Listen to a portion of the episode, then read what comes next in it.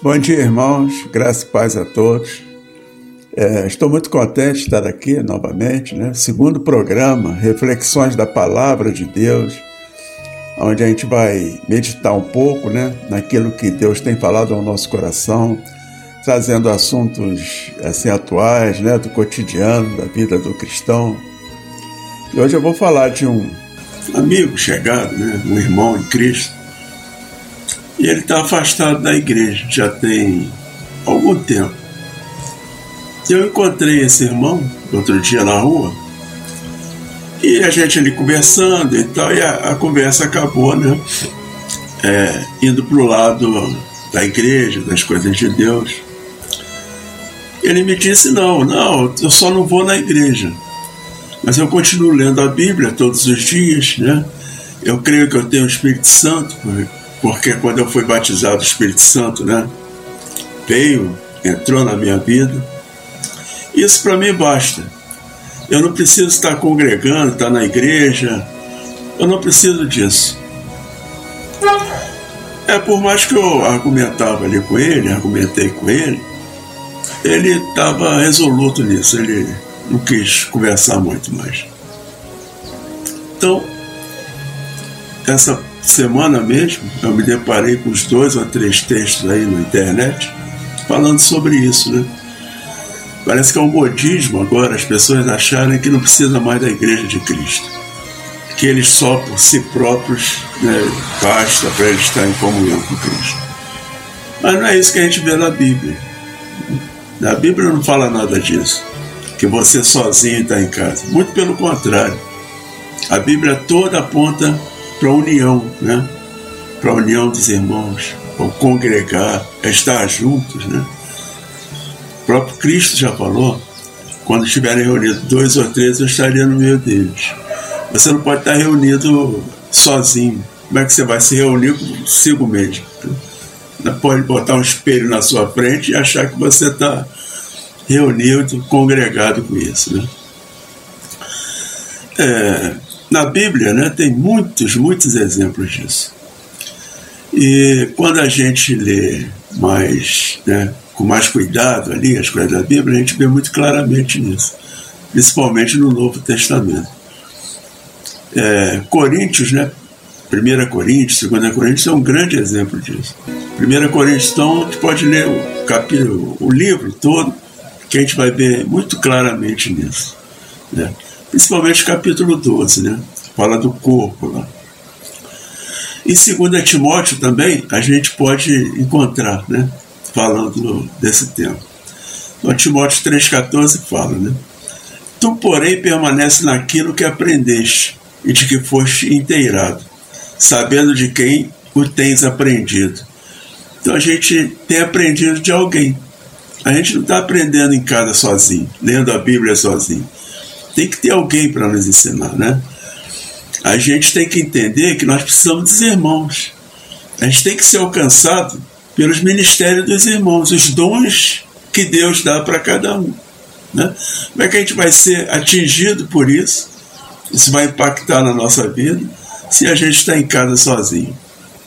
Não é mesmo? A gente se afasta disso. A gente está se afastando da igreja de Cristo próprio Deus, né? Jesus capacitou mestres, pastores e etc, né? para nos ensinar, né? para nos esclarecer as coisas. É, já falei né, que 1 Coríntios, a gente pode ler ali todo o, o livro, que isso vai estar bem claro ali. Mas em 1 Coríntios 12, 12, está lá escrito, né?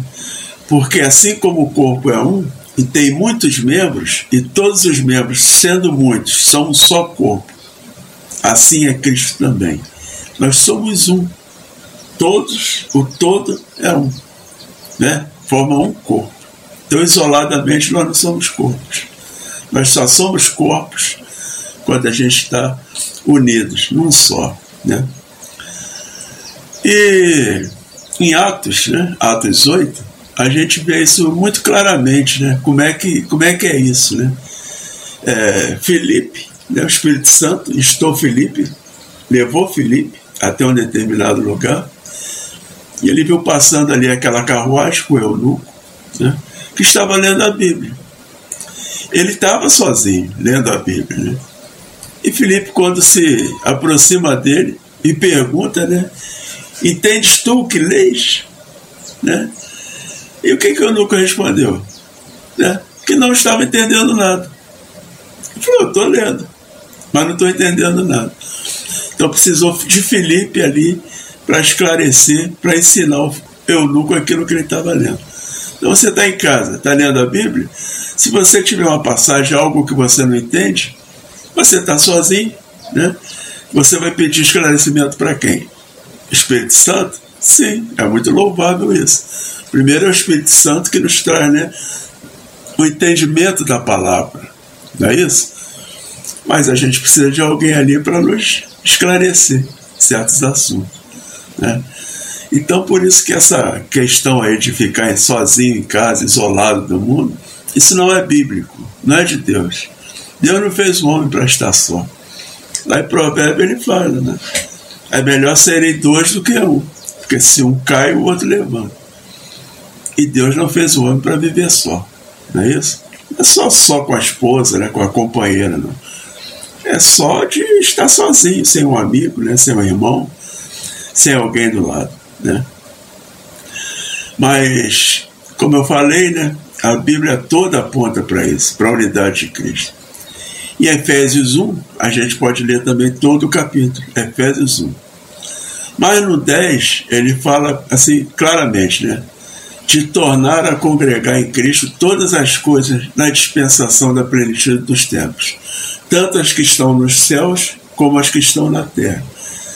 Então ele nos fala de todos os que creem em Jesus, né? que todos estarão numa só igreja, toda a humanidade né? sem discriminação de povos, parentes ou línguas. Né?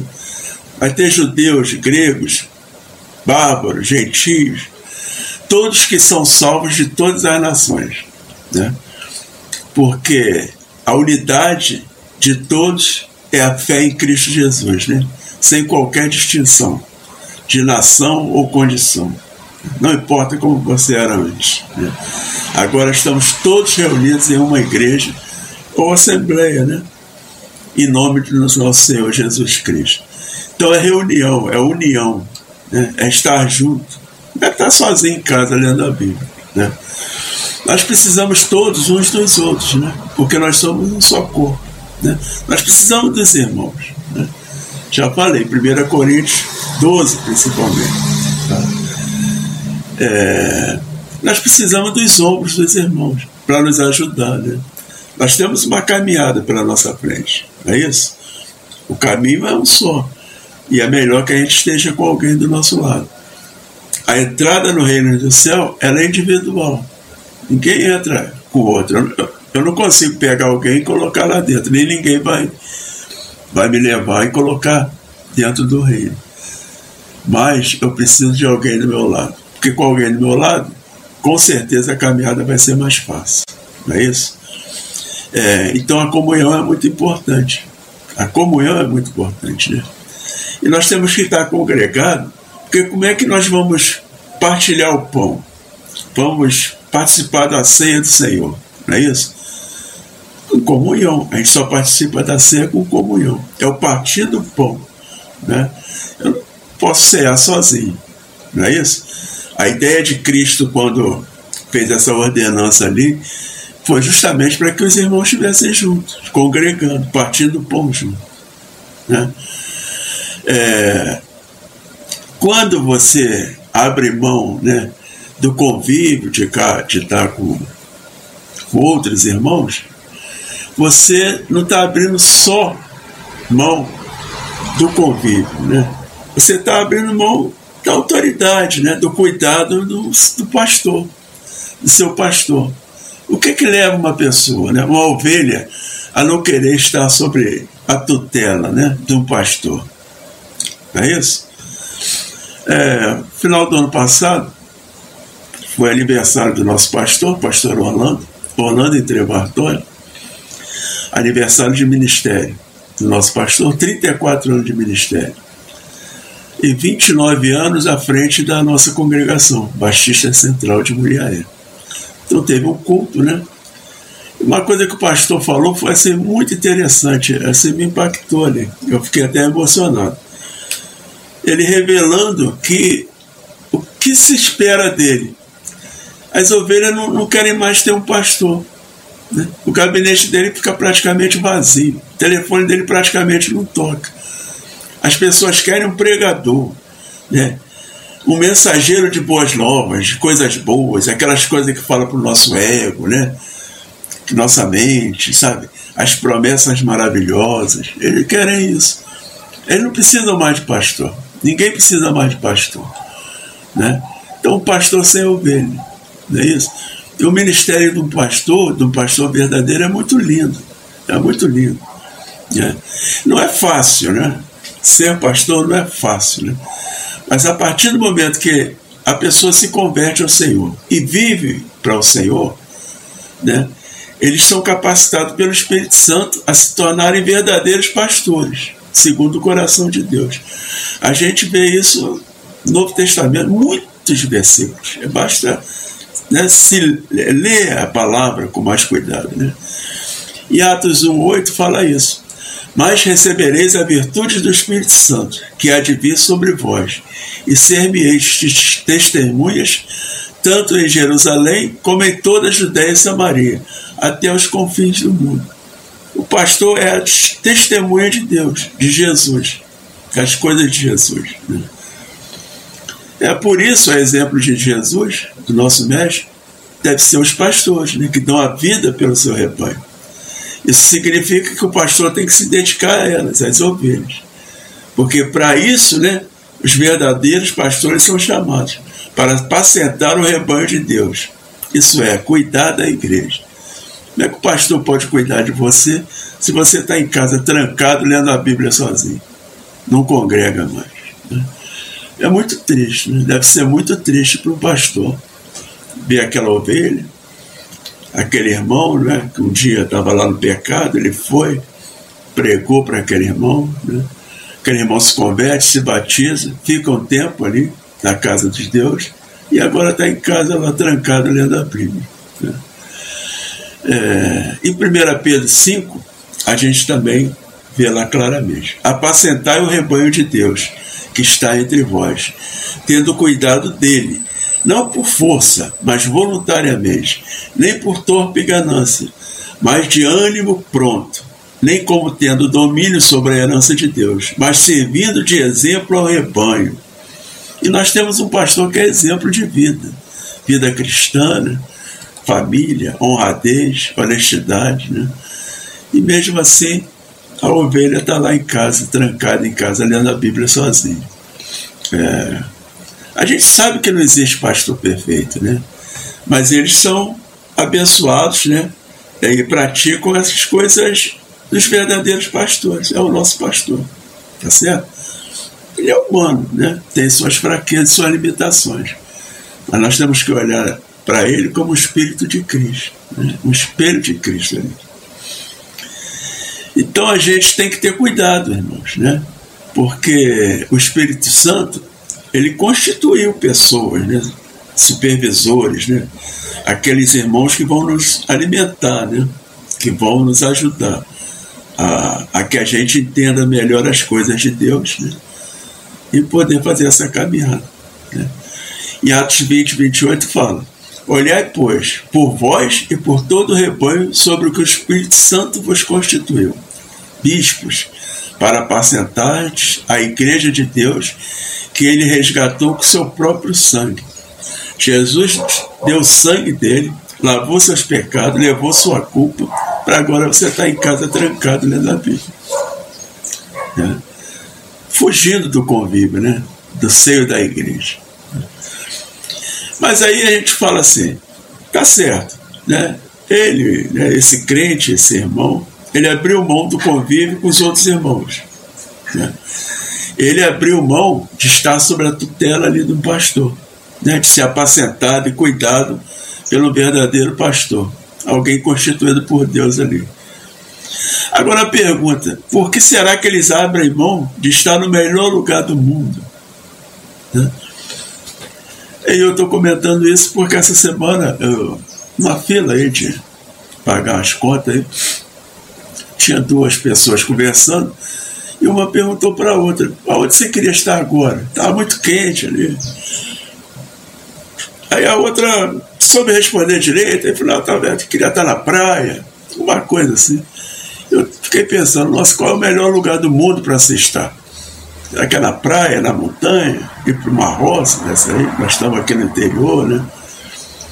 Mas qual é o melhor lugar do mundo para o homem? Para o homem estar? Hein? A gente que sabe que Deus é onipresente, Ele está em todos os lugares. Né?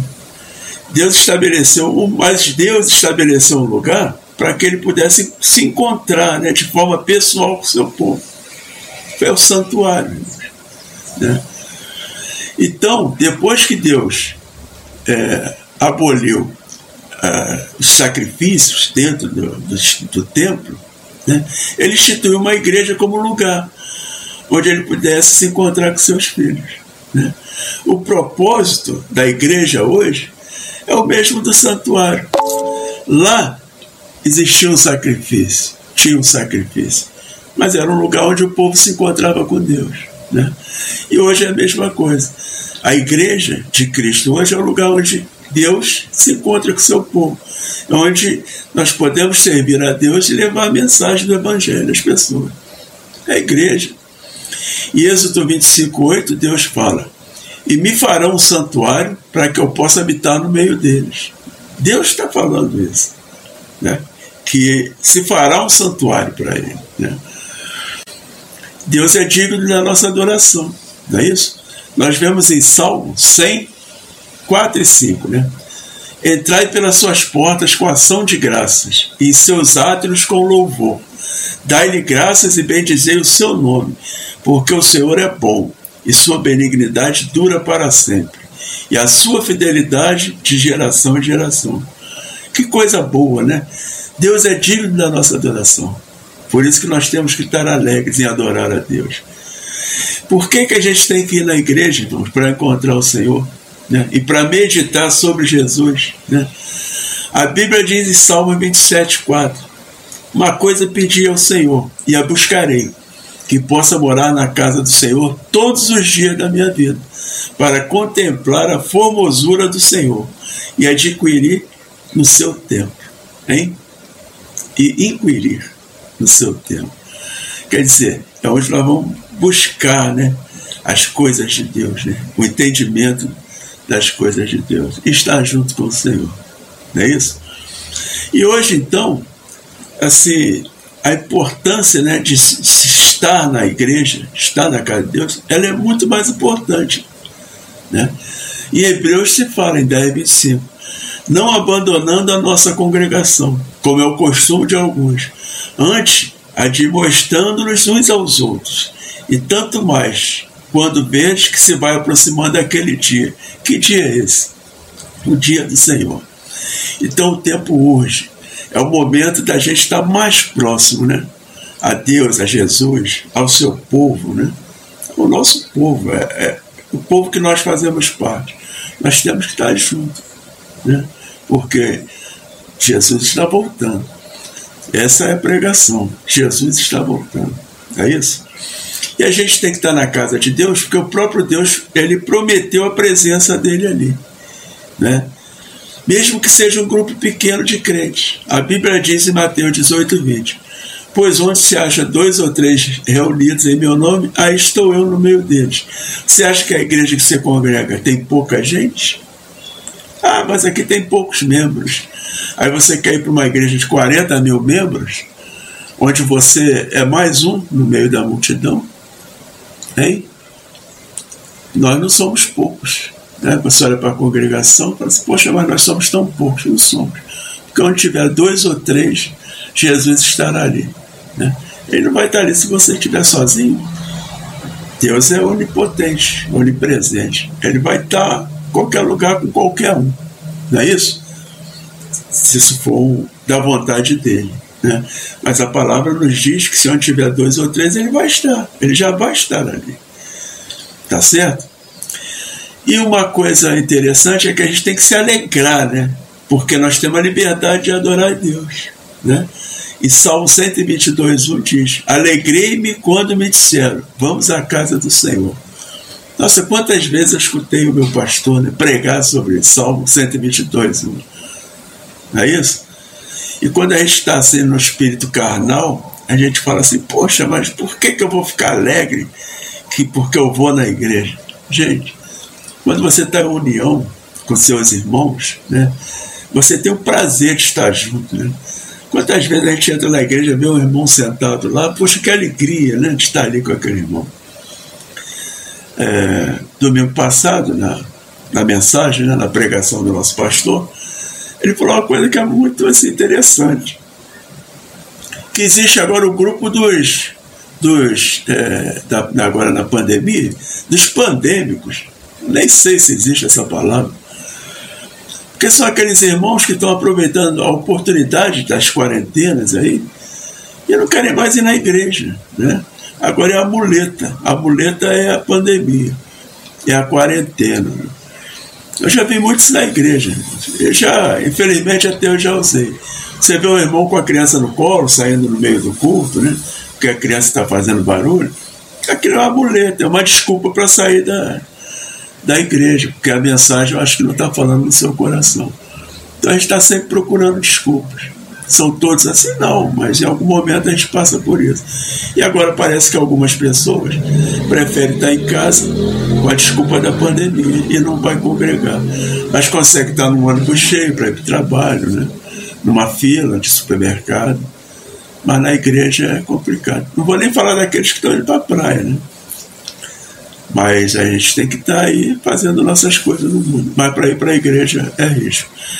Eu faço parte do grupo de risco, né?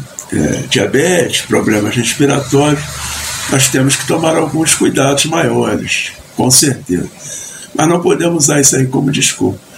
Aí ficar em casa sozinho lendo a Bíblia. Né? É, nós vamos para a igreja para quê? Né? Primeiro para ouvir e aprender. Né? Aprender a palavra de Deus. E Eclesiastes fala: guarda o teu pé quando fores à casa de Deus, porque chegar-se para ouvir é melhor do que oferecer sacrifício de todos, pois não sabem quem faz, quem fazem mal. Ouvir, absorver as coisas de Deus é melhor do que sacrificar, né? E ficar em casa sozinho é um sacrifício, isolado, né? Não existe isso. Nós vamos na igreja para nos encontrarmos com Deus. Né? A Bíblia diz em Abacuque duas vezes. Mas o Senhor está no seu santo templo. Né? Cale-se diante dele toda a terra. Cale-se diante dele toda a terra. Deus está lá. E é lá que nós vamos nos encontrarmos com ele. Né? Jesus nos deixou um exemplo, ele nos deu um exemplo, né? porque Jesus ia à igreja. Né?